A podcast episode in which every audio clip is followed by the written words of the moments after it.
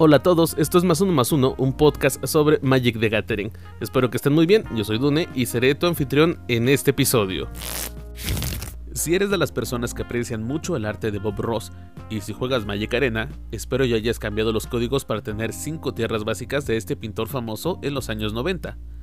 Si no lo has hecho, tienes hasta el 14 de diciembre, fecha que es la última para poder cambiar los códigos gratis que puedes encontrar en las redes sociales de Wizard of the Coast o de muchos creadores de contenido. Por si no lo sabes, te los comento. Son para obtener una planicie, eh, escribes el código Delightful Meadow o Delightful Meadow, así como suena.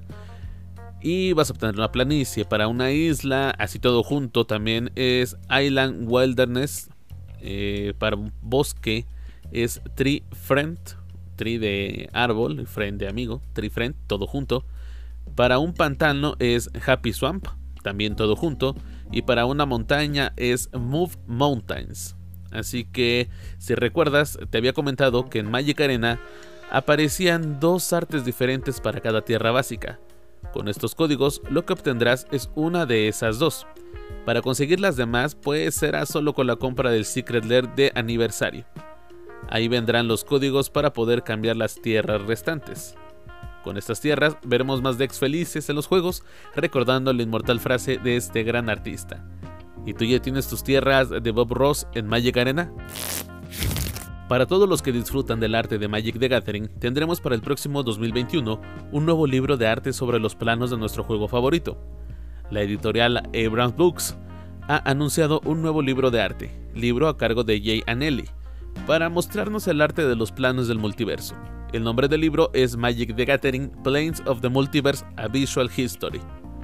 Jay Anelli también ha estado a cargo del libro de leyendas de Magic the Gathering y con esta nueva entrega sobre los planos tendremos la visión de este artista con respecto a los hogares de las leyendas del juego. El libro cuenta con 256 páginas de obras de arte impresionantes que representan una guía visual de la historia detrás de los eventos que definen la tradición desde la invasión pirexiana hasta la Guerra de la Chispa, así como perfiles de personajes como Karn, Narset, Braska, Sorin Markov y otros Planeswalkers favoritos de los fans. También los fans de Magic the Gathering tendrán la opción de elegir entre tapadura o libro electrónico, y se puede reservar ahora por 19.99 dólares, algo así como 398 400 pesos mexicanos, el tipo de cambio al día que grabé este podcast. La reservación será antes de su fecha de lanzamiento programada para el 22 de julio de 2021. Si está a tu alcance conseguirlo, puedes visitar las redes sociales de Abrams Books para conocer más sobre los envíos y detalles de distribución. El arte de las cartas de Magic es algo que ha atraído a muchas personas y eventualmente atraparlas en el juego dentro de sus diferentes formatos. En la portada podemos ver primero eh, de fondo es Chandra y de fondo de Chandra es como un universo con varias nubes de polvo estelar. Y también con la mano delante tiene sostenidos eh, dos planos, principalmente el de Kaladesh, que es de donde viene, y se puede ver a Saheli. Atrás se puede ver un caballero, intuyo que es Dominaria. También vemos lo que parece ser un Merfolk, quizás Exalan. Y tiene muchísimas esferitas envueltas en fuego, algo así como si fueran los mundos, o en este caso todos los planos, son varias. Y eh, los nombres del artista y el nombre del libro, pues con el tipo de letra del nuevo logo de Magic the Gathering son libros que realmente valen la pena tener si a ti te gusta el arte del juego o te gusta la historia del juego o si te gusta el juego también. Es una buena oportunidad de conseguirlos. Más ahora con todas las posibilidades que tenemos con internet.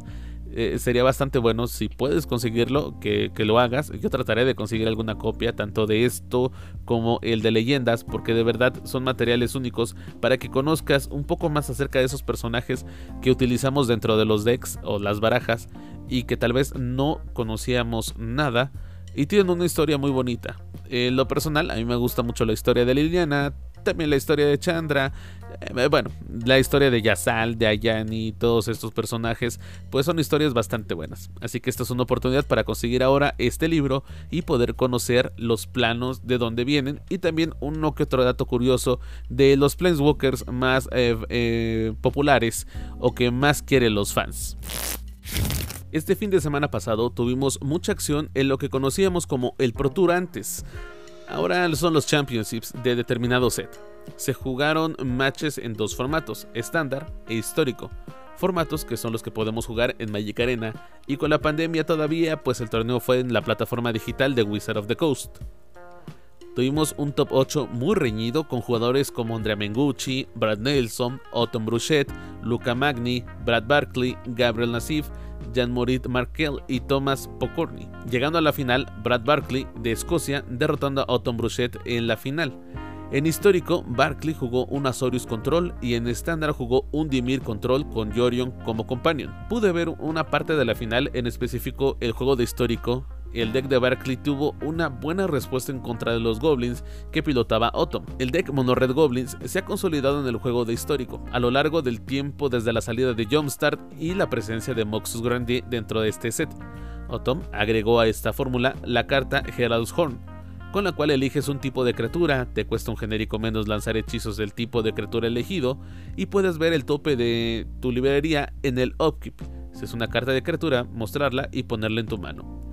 Esta versión hizo que el deck fuera mucho más rápido, mucho más rápido de lo que se le conoce, haciendo a veces Moxus eh, una criatura con coste de mana convertido de 4 en lugar de 6.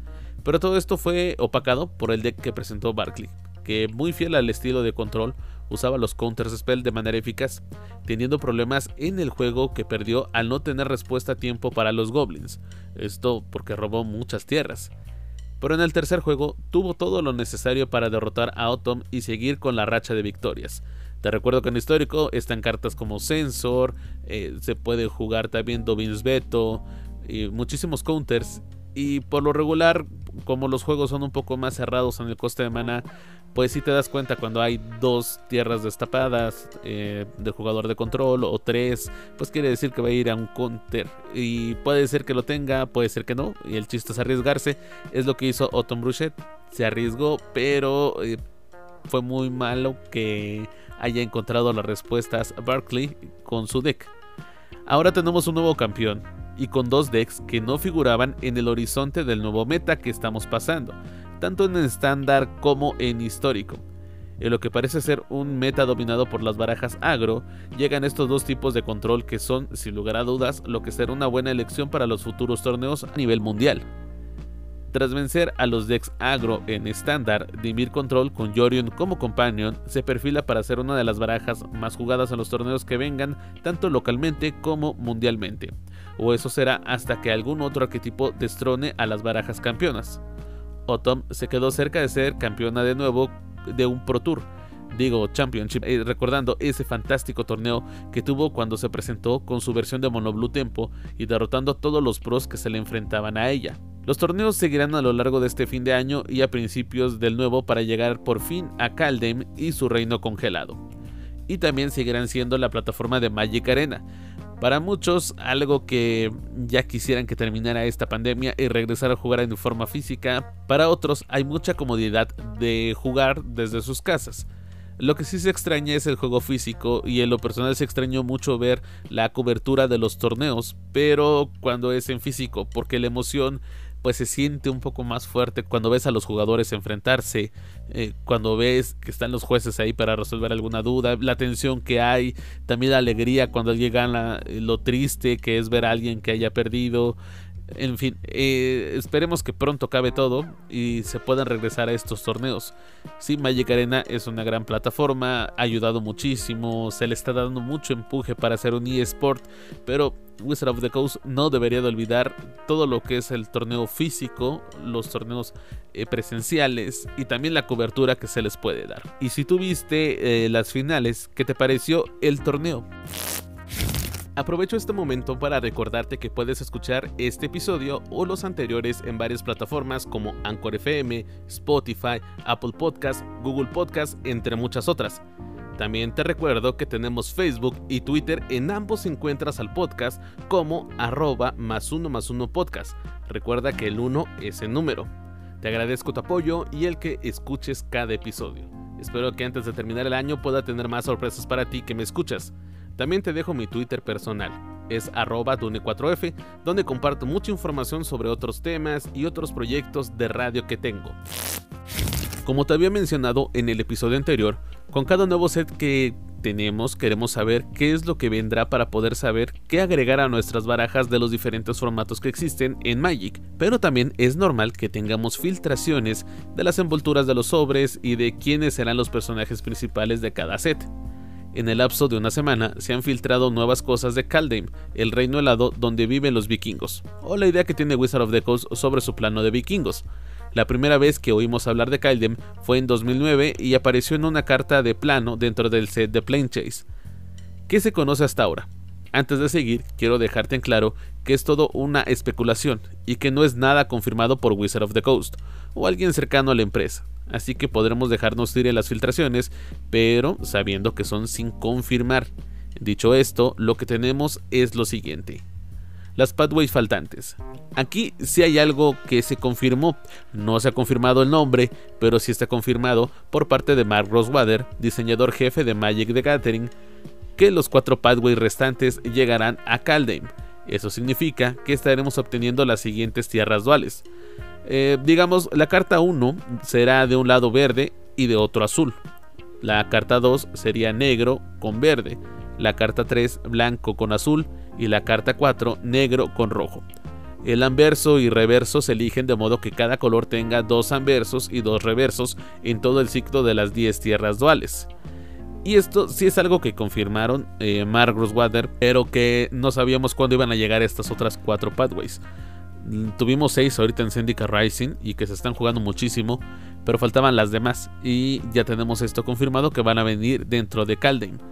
Me extraña que no hayan hecho dividir 5 y 5 como es costumbre, sino que sacaron 6 y 4 tal vez ahí sea un spoiler acerca de lo que venga con los em, reinos, bueno, el reino que tengamos en Kaldheim o las tribus que tengamos también para este nuevo plano. Otro de los eh, lanzamientos que hubieron son las miniaturas de Kaldheim. Como en otros lanzamientos, después de conocer las cartas del plano, suelen sacar algunas miniaturas sobre las criaturas que viven en él. Algunas miniaturas de Magic the Gathering estuvieron disponibles recientemente para preordenar en el sitio web de Southern Hobby. La fecha de lanzamiento de esas figuras es el 15 de marzo de 2021, es decir, después del lanzamiento de Kaldheim. Sin embargo, sus imágenes ya están disponibles y sugieren lo que podríamos obtener en el juego, pues son las siguientes descripciones de sus tipos de criaturas. Y con esto acompañadas también con las imágenes que las criaturas son berserker humano, clérigo enano, clérigo elfo y cambiaformas, o shapeshifter, el nombre en inglés. Los clérigos definitivamente podrían funcionar, ya que esto significa más beneficios para el mazo de clérigo y para un posible mazo de party en estándar, mecánica que vimos en Zendika Rising y que también ha gustado mucho a las personas de Wizard of the Coast y que tal vez quieren impulsar un poco más. Así como se impulsaron a los rogues, tal vez los clérigos sean un poco más impulsados en esta ocasión o quizás eh, los decks de party también sean muy jugables. Los enanos también son prácticamente un hecho en un plano nórdico, mientras que los elfos pueden ser una sorpresa. De nuevo, nada de esto significa que estas criaturas realmente estarán en el set sin embargo, las siguientes dos miniaturas o las siguientes tres encajarían asombrosamente bien en Kaldheim. La primera figura que se filtra se llama Redin, diosa de la justicia. Es una diosa valquiria. Su nombre suena como una carta de Magic y probablemente estamos viendo un personaje blanco-azul. Las criaturas divinas o los dioses tendrían mucho sentido en Kaldheim. También salió la figura que se llama Cosmo Wolf y es interesante porque parece la versión de Magic sobre Fenrir, este lobo legendario en la mitología nórdica. También hay una figura de Cosmo Serpent que podría representar a Jormungandr, una serpiente marina gigante. Personajes dentro de los dioses nórdicos o las figuras o leyendas nórdicas que tenemos. Y el último es Alrond, dios de la sabiduría, que es otro nombre que encajaría perfectamente en una carta de Magic. Si se ve de cerca esta figura, verás que uno de sus ojos es azul. Esto sugiere que Kaldem tendría la versión de Magic para Odín. Sería más spoiler si todavía de esta figura se puede ver que tuviera solo un ojo, así como Odín, que tiene un ojo nada más y el otro tiene un parche. Otra de las predicciones que tenemos para este nuevo set es quizás el regreso de las tierras nevadas. Esto por una carta de la cual te hablaré más adelante. De ser cierto, tendríamos nuevas tierras básicas pero nevadas, que es un tipo entre comillas de tierra básica, si le podemos decir así. Es muy popular entre los jugadores de Magic de más tiempo dentro del juego. De la carta que te había comentado, es por los decks de Commander de Kaldheim. Al parecer, de ahora en adelante, tendremos solo dos comandantes por set en los decks prearmados, y se filtraron los supuestos comandantes, así como sus empaques y sus artes. Se puede ver en una foto tomada de lado, así que no se aprecia bastante bien el arte, y los más especializados han transcrito lo que dice cada carta. El primer deck es Imperio Élfico, con los colores verde-negro. Tendremos elfos oscuros, como la mitología nórdica al parecer. Lo que han transcrito de la carta es lo siguiente, de acuerdo a lo que se alcanza a ver. El nombre es Latril Blade of the Elves. Es una criatura legendaria, noble elfo. Su coste de mana convertido es de 2 negro-verde. Tiene amenaza. Y siempre que Latril Blade of Elves haga daño de combate a un jugador, creas esa misma cantidad de fichas de criatura elfo verde 1-1. Tapas a Latril, tapas 10 elfos destapados que controlas y cada oponente pierde 10 vidas y tú ganas 10 vidas. Fuerza 2, resistencia 3. Interesante el comandante, ¿no? De ser cierto, tendríamos una nueva reina de elfos que nos podría dar uno de los mejores comandantes para esta tribu tan popular en el juego. El siguiente comandante es quien pone la idea de que regresen las tierras nevadas. Con el nombre de Premonición Fantasma, tenemos el siguiente comandante con los colores azul y blanco. Su nombre, Ranar de Ever Watchful, criatura legendaria, guerrero espíritu. Costo de mana convertido, 2 blanco y azul. Vuela y tiene vigilancia. Sus habilidades son, la primera carta que exilia cada turno cuesta, tiene un símbolo raro que al parecer es maná de nieve, para predecir, foretell en inglés y siempre que exilies una o más cartas de tu mano y o permanentes del campo de batalla, creas una ficha de criatura espíritu blanca 1-1 con la habilidad de volar. Son las dos eh, habilidades que tiene este nuevo comandante al parecer. Aunque la primera habilidad es la que pone todo esto para la teoría de que las tierras nevadas regresen a estándar. Con esa habilidad de Ranar que nos deja con dos dudas. Si las tierras nevadas regresan y también que es Fortel. Hasta el momento es lo que tenemos de filtraciones entre comillas y sin confirmar algunas sobre Kaldheim. También se me olvidaba un nuevo um, sobre que salió que tiene letras de Kaldheim estilo heavy metal. Quizás son los set boosters. De ser cierto todo, sería un set realmente emocionante con la idea de tener nuevos dioses dentro del juego y poder jugarlos en los diferentes formatos de Magic. Así también cómo tener las tierras nevadas y tierras que son muy populares en los decks de moderno, en Commander también, porque hay cartas, otros artefactos eh, que te permiten utilizar el maná y hay habilidades como Extraplanar Lens, que imprime cuando entra el artefacto, imprime una tierra y te genera el doble de maná de la tierra que hayas impreso. Esta habilidad aplica para todos los jugadores. Si es comandante, para todos los que jueguen en una tierra básica, digamos un bosque. Pero al tener tierras nevadas en tu deck, pues solo aplica con las tierras nevadas. Entonces solo tú generas el doble de mana con este efecto de extraplanar lens tener tierras nevadas en estándar va a significar algo también muy muy muy diferente para los nuevos jugadores que quizás se confundan un poco con este estilo de tierras. Para los que ya conocen lo que son las tierras nevadas y desde la época de Ice Age las vienen jugando, pues no será nada nuevo. También falta ver cómo van a ser los artes de las tierras. Primero, si son tierras nevadas y si no son tierras nevadas, son tierras normales cómo van a ser los artes. Vamos a hablar de las tierras nevadas un poquito. las primeras apariciones de estas tierras fueron con una carta con marcos normales, como una tierra común y corriente.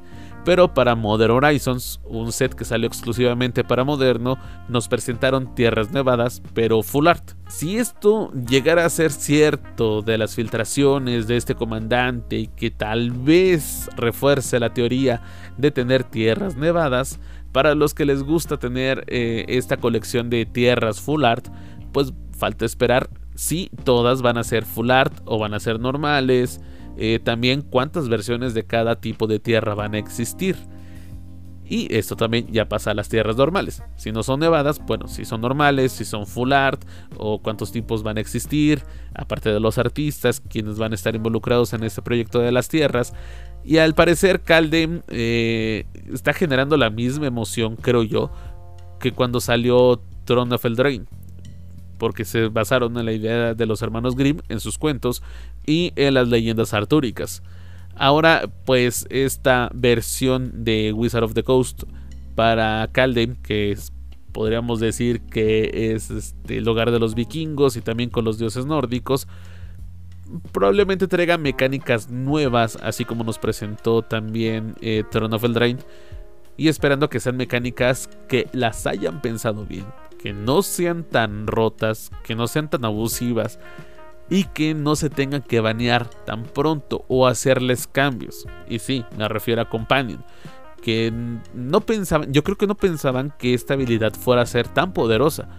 Pero en el tiempo que Companion estuvo así como salió, sin después cambiarle la regla de que tienes que pegar tres genéricos y subes el Companion a tu mano, realmente eh, causó mucho furor en varios decks, desde los agro hasta los control. Y regresando al Drain, pues la, esta parte de jugar aventuras también, pues es muy eh, divertida. Y también te da la opción de tener dos eh, tipos de cartas, de sea criatura o sorcery o instant. Vamos a ver también en Kaldheim algo de esto. Ojalá que sí, ojalá que vengan mecánicas nuevas que eh, los jugadores les guste. Porque hay mecánicas que no funcionaron. También dentro del Drain, estas mecánicas de pagar tres manás del el mismo color y obtener algún este, beneficio extra de la carta. Y por ejemplo, en Icoria, pues Companion fue algo que se tuvo que restringir mucho. Y a raíz de eso, pues solo se están jugando dos Companions, que son Yorion y Lurrus. De ahí los otros pues no están siendo jugables. Mm, pueden estar dentro de tu deck, pero no van a estar como tu companion.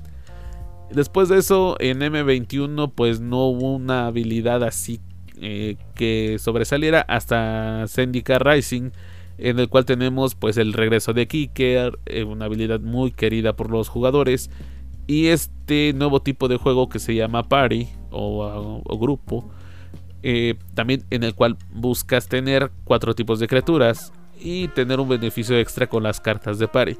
Y esto, de ser cierto, también las miniaturas que vienen este tipo de criaturas, pues incrementarían los decks de party, porque realmente están un poco limitados o quizás no se les ha puesto tanta atención porque ya ah, los jugadores tienen como que los decks que más les gusta jugar. Si es agro, muchos se van por el este. Si es control, pues por las versiones de Yorion, las que quieras.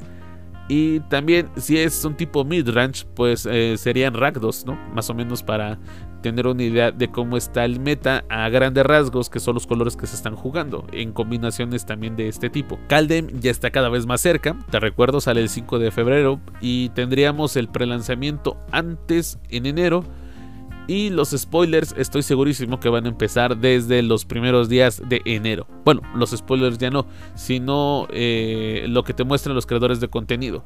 Aparte también de la presentación del set, que sería más o menos para mediados de enero quizás y una semana para tener toda la presentación de todas las cartas con los demás creadores de contenido en sus canales de YouTube o sus canales de Twitch, también con los jugadores profesionales. Calde mm, deja mucho eh, también para la emoción de todos los jugadores que quieren conocer algo nuevo. Y después de Calde nos iremos a Strixhaven, la escuela de magos de Wizard of the Coast, bueno, de Magic the Gathering. Y también la idea de que cada escuela es de un color. Ahí también tendríamos algo diferente y esperamos que sean mecánicas, si no son nuevas, pues que sean mecánicas que los jugadores nuevos puedan entender y que sean mecánicas más genéricas, así como Kicker, que ha estado presente en muchos sets con el nombre de Kicker, o incluso también cambiándole un poco a lo que hace esa habilidad. Falta poco para conocerlo de Kaldheim, también falta poco para terminar este año, y falta poco también para conocer si tendremos dioses o no tendremos nuevos dioses dentro de este set. Y tú sigues emocionado por Kaldheim, te emociona esta idea de conocer estos nuevos planos que vienen para el 2021, cuáles son las cartas que van a salir para poder agregarlas a tu deck, a tu baraja y seguir jugando ahorita de forma digital, pero al parecer quizás ya muy pronto de forma física sin ningún problema con esto de la pandemia. Déjame tus comentarios en las redes sociales del podcast. Llegamos al final de este episodio de Más Uno Más Uno, un podcast sobre Magic the Gathering. Sígueme en mi cuenta de Twitter como arroba done4f y las cuentas de Twitter y Facebook del podcast como arroba más uno más uno podcast. Recuerda, el 1 es el número. Yo soy Dune y nos escuchamos hasta la próxima.